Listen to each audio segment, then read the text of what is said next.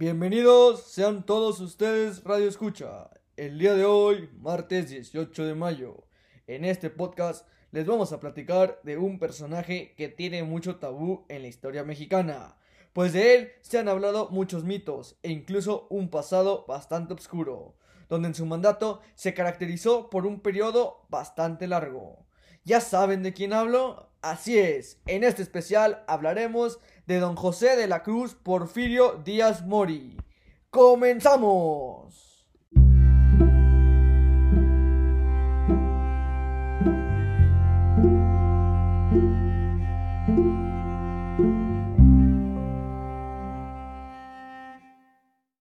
¿Ustedes conocen a Porfirio Díaz? Me imagino que sí, es alguien básico en nuestra historia de nuestro país. Les hablaremos acerca de él, quién fue, qué hizo y los años que duró. Ok, comenzaremos. El futuro presidente de México nació en la ciudad de Oaxaca el 16 de septiembre de 1830. Después de la muerte de su padre, cuando era un niño pequeño, Porfirio tuvo que trabajar como un ayudante de carpintero, pero también aprendió conocimientos básicos. Aunque fue aceptado en un seminario, él se alistó en la Guardia Nacional durante la guerra con Estados Unidos, pero no participó en ningún enfrentamiento. Se distinguió en la Guerra de Reforma entre 1858 a 1860, y en 1861 era ya un general de la brigada. En 1862 se hizo conocido por su papel clave en la victoria contra los franceses en la batalla de Puebla, el 5 de mayo de 1862. A pesar de que él fue capturado varias veces, siempre se las ingenió para huir, era todo un ingenioso en ese aspecto. Después, él se dedicó a luchar contra los franceses de manera informal hasta que capturó la ciudad de Oaxaca el 31 de octubre de 1866. Así es, su ciudad natal. Al año siguiente, estaba al mandato del ejército. De él, este se, tiene una relevante victoria en Puebla el 2 de abril de 1867 y luego organizó una guerra de guerrillas contra las fuerzas de ocupación francesas hasta que el emperador Maximiliano fue ejecutado en ese mismo año. Después de la guerra, el Congreso del Estado de Oaxaca le dio la hacienda de la Noria y lo apoyó para presidente de México. Después de que Benito Juárez fuera reelegido en 1871, Díaz lanzó el Plan de la Noria en protesta por lo por lo que él alegaba que había sido una elección fraudulenta y exigió que los presidentes ejercieran solo un mandato. Después de que Juárez muriera en 1872 y el presidente de la Corte Suprema, Sebastián Lerdo de Tejada, fuera nombrado presidente del país, Díaz comenzó a preparar su próxima rebelión. Mm, todo un malvado. En enero de 1876, Díaz se rebeló con su plan de Tuxtepec exigiendo la no reelección y libertades municipales. Esta vez su rebelión tuvo un éxito y se convirtió en presidente el 23 de noviembre de 1876. Así es, Porfirio Díaz era un hombre de palabra, un hombre que, que lo que prometía, lo que soñaba, lo cumplía. El tren mexicano en 1884 a 1885. En el siglo XIX, los ferrocarriles eran los símbolos de progreso económico y todos los países querían construir y anhelar tener uno. Aunque los primeros contratos para la construcción de ferrocarriles en México se había firmado en la década de, los, de 1830, no fue hasta la década de 1870 que los ferrocarriles finalmente se movían entre la Ciudad de México y el importante puerto de Veracruz. La inestabilidad política y la falta de capital fueron las causas principales por las que el desarrollo del ferrocarril en el país había avanzado tan despacio, así es, de una manera increíblemente despacio.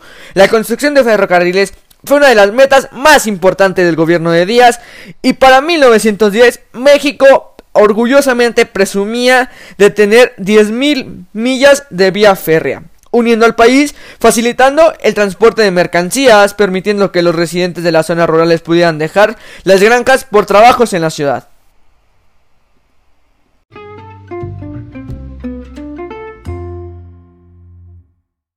Fábrica de alfombras en Santa Gertrudis, México, en 1908. La industria textil comenzó en México ya por la década de 1830. Como ministro de Relaciones Exteriores, Lucas Alamán fundó el Banco de Avío, específicamente para ayudar a lanzar la industria textil. Gracias al trabajo del empresario Esteban Antoñano en Puebla, México hizo un esfuerzo para fabricar sus propios textiles. Quieren o sea, saben lo que es eso. Y reducir la importancia de productos del extranjero. O sea, era un proyecto increíblemente genial. Para 1843 había 51 factorías en México, con más de 125 mil usos y más de 2.600 telares. Aunque estas cifras parecen relativamente pequeñas, México tenía la industria de algodón más grande de América Latina. Tómate esa papá hasta el siglo XX. Para 1900, la compañía textil más grande en México, la compañía Industria de Orizaba Sidosa, de dueños extranjeros, tenía más de 4.200 empleados y si estuviera en los Estados Unidos, hubiera sido uno de los complejos de fábricas de algodón más grande del país.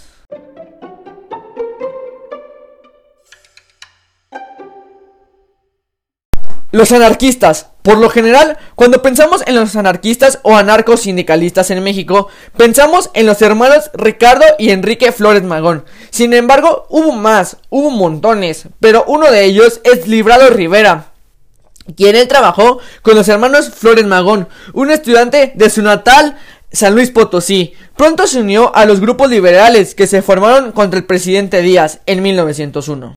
Librado Rivera, a partir de 1905, trabajó en el periódico en Missouri, junto a los dos hermanos oriundos de Oaxaca.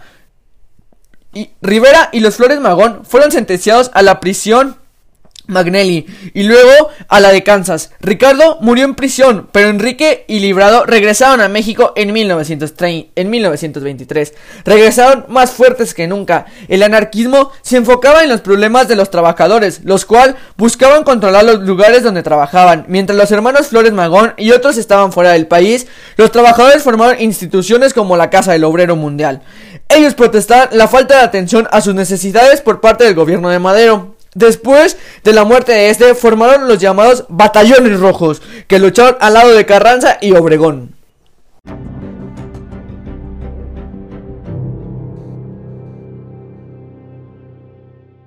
Bueno, hablaremos ahora sí más a fondo del presidente Porfirio Díaz a sus 80 años. El Porfirio Díaz fue presidente de México por más tiempo que nadie. Después de su heroísmo al mando de tropas contra los franceses. Trató de asumir la presidencia a través de un golpe de Estado contra el presidente Benito Juárez en la fallida revuelta de la Noria en 1871. Su revuelta de Tuxtepec, justo antes de las elecciones de 1876 contra el presidente Sebastián Lerdo de Tejada. Tuvo un gran éxito y luego ejerció como presidente el, 20, el 23 de noviembre de 1876 al 30 de noviembre de 1880 durante este periodo calmó a los inversores estadounidenses y restableció relaciones con las potencias europeas. Manuel González fue elegido presidente para los próximos cuatro años, mientras que Díaz ejerció de ministro de Desarrollo y gobernador de Oaxaca. En 1984, Díaz regresó a la presidencia para no abandonarla hasta 1911. Durante su presidencia, Díaz y sus consejeros transformaron a México con la construcción de ferrocarriles, escuelas y creando una base de infraestructuras para el país. Desarrollaron los principios de una industria petrolera y persuadieron al capital extranjero para invertir en minas y factorías. Sin embargo, su gobierno hizo todo esto a expansas de derechos políticos básicos y control económico. Muchos críticos del régimen fueron encarcelados o asesinados a medida que, que las décadas pasaban. Díaz se apoyaba cada vez más en el fraude político y en el ejército para mantener en el poder. Era todo un loquillo. Después de 1900, este sistema empezó a deteriorarse debido a la avanzada edad del presidente y a la falta de consenso sobre un sucesor, el aumento del nacionalismo, tanto político como económico, y simplemente mala suerte, generada en parte por la recesión económica en los Estados Unidos. Finalmente, guerras de guerrillas en el sur y derrotas militares en el norte contribuyeron al derrocamiento de Díaz y el 21 de mayo de 1911 sus seguidores firmaron el Tratado de Ciudad Juárez con Francisco Madero, Así es, Díaz dimitió el 25 de mayo y poco después salió para París, donde murió en 1915, siendo enterrado en el famoso cementerio Pere Lechais.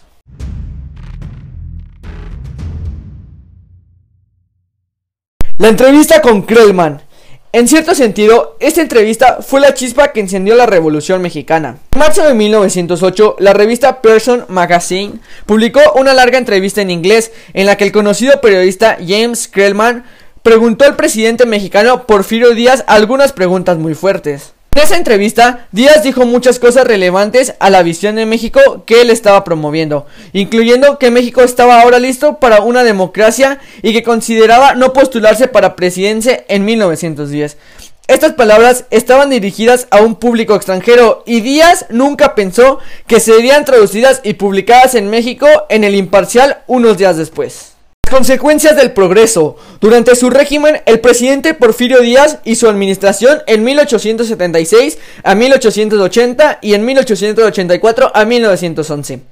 Ellos modernizaron la economía y la industria de México. Empresas internacionales invirtieron en las minas que se encontraban en el norte de México, mientras que en las regiones centrales y del sur otras compañías reestructuraron las tierras de cultivillo y las hicieron más productivas gracias al uso de nuevas técnicas agrícolas y nueva maquinaria. Inversores extranjeros construyeron ferrocarriles contribuyendo con ello a una mejora en las exportaciones. A medida que el país progresaba, su sistema bancario registró un aumento de capitales. México pudo pagar su deuda internacional y reconstruir su infraestructura.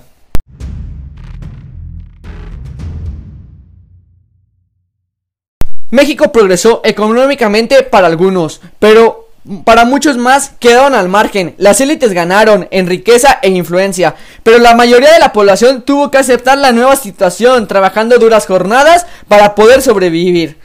La llegada de nuevas haciendas y empresas a zonas rurales provocó que los granjeros y mineros mestizos se convirtieran en peones y que algunos pueblos indígenas se convirtieran en aparceros. Los hacendados y las compañías europeas y americanas contrataron capataces encargados de vigilar el trabajo en sus instalaciones. El gobierno de Díaz creó una política rural conocida como rurales y desplegó tropas federales con el fin de mantener el orden por todo el país. La modernización del país produjo un crecimiento de la injusticia y de, las desigualdades sociales. Así es, o sea, mientras que Porfirio Díaz por una parte modernizó el país, trajo economía y todo, pero a su vez vendió al país literalmente, porque explotó a todos los mexicanos, explotó a los trabajadores que les estaban pagando bien y llegaron estas empresas, llegaron estos inversores extranjeros a explotarlos, a pagarles menos cantidad, en fin.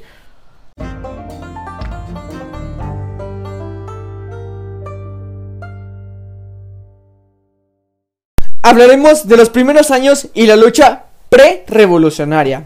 Emiliano Zapata, nacido en 1879, creció en Anacrolico, Morelos, al sur de la Ciudad de México. Sabía leer, escribir, pero tenía muy poca escolarización formal. Los hacendados que producían para los mercados habían empezado a adueñarse de las tierras que habían pertenecido a los campesinos durante siglos. Zapata era conocido como un campesino autosuficiente y un jinete de primera clase.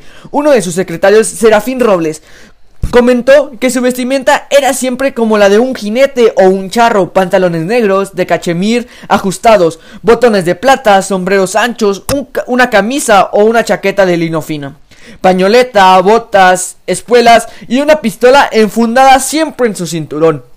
Para esto, en 1906, Zapata ya había empezado su lucha para devolver la tierra a quienes la trabajaban y en 1909 sus vecinos lo eligieron presidente del Consejo del Pueblo. Sí, señor.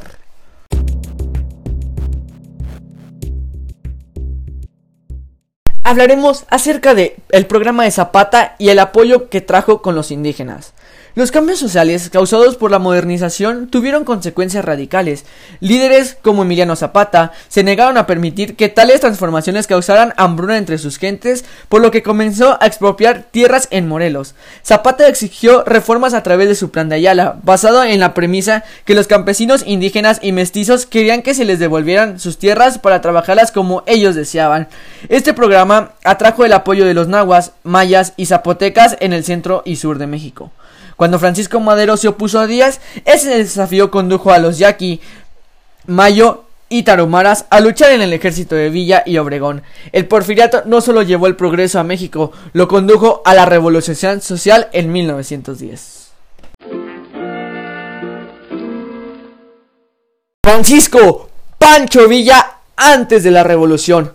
José Doroteo Arango Arámbula, más conocido como Francisco Pacho Villa. Nació el 5 de junio de 1878 en el estado de Durango. Aunque hay muy poca información sobre su infancia, se da por hecho que sus padres Agustín y Misaela Arango lo crearon con sus hermanos y hermanas Hipólito, Antonio, Mariana y Martinita. Por lo tanto, Villa creció durante la férrea dictadura de Porfirio Díaz, lo que lo llevó a unirse a la revolución, el porfiriato, Benefició a los ricos y, y, contribuyó al aumento de la clase media urbana, pero apenas hizo algo por los pobres y la mayoría tenía muy pocas oportunidades económicas. Para muchos, el bandolerismo se convirtió en una fuente en una fuerte fuente de ingresos importante, pues Villa jugó un papel importante en la revolución y su decisión de servir al movimiento de se debe contextualizar dentro de las injusticias del porfiriato. Cabe mencionar que en 1894 Mientras Villas trabajaba de aparcero en la hacienda de Jojojito Durango, uno de sus jefes intentó secuestrar a su hermana Martinita, de 15 años de edad. Villa le disparó en la pierna y se escapó. Más tarde fue capturado y encarcelado como siempre. Su vida como bandolero comenzó cuando escapó de la cárcel en San Juan del Río, evitando por muy poco un pelotón de fusilamiento. En poco tiempo, Villa se hizo demasiado conocido como, como para permanecer en Durango. Huyó a Chihuahua en 1902, rehizo su vida y asumió el nombre de Francisco Pancho Villa para ocultarse de su verdadera identidad. Allí trabajó durante varios años para rancheros y mineros estadounidenses. Luego se enfrentó a don Luis Terrazas, el hombre más poderoso del estado. Aunque Villa pudo rehacer su vida en Chihuahua, no pudo evitar la corrupción fomentada por el porfiriato. Villa pues Villa montó su propio negocio de productos cárnicos, pero Terrazas aprobó las nuevas leyes que bloqueaban su venta a través de distribuidores independientes. También prohibió el robo de ganado alejando que los animales pertenecían a los propietarios de las tierras donde pastaban. Al ver peligrar su modo de vida, Villa se reunió a la, a la revolución. Bueno, alguien más que tuvo una importante participación en el porfiriato fue José Guadalupe Posada, en 1852 a 1913. José Guadalupe Posada fue un grabador y dibujante mexicano que floreció en las postimerías del porfiriato y los primeros años de la revolución. Está considerado uno de los mejores cronistas de la historia de México, después de haber unos 15.000 grabados. Al igual que los muralistas, Posada deploraba las consecuencias sociales y económicas del porfiriato y documentó aquellos que estaban dominados por los ricos y poderosos. Posada, que muchas veces se inspiró en imágenes y tradicionales de la época anterior a la conquista, desafiaba con ello a la norma prevalente de reverenciar el arte español. El muralista José Clemente Orozco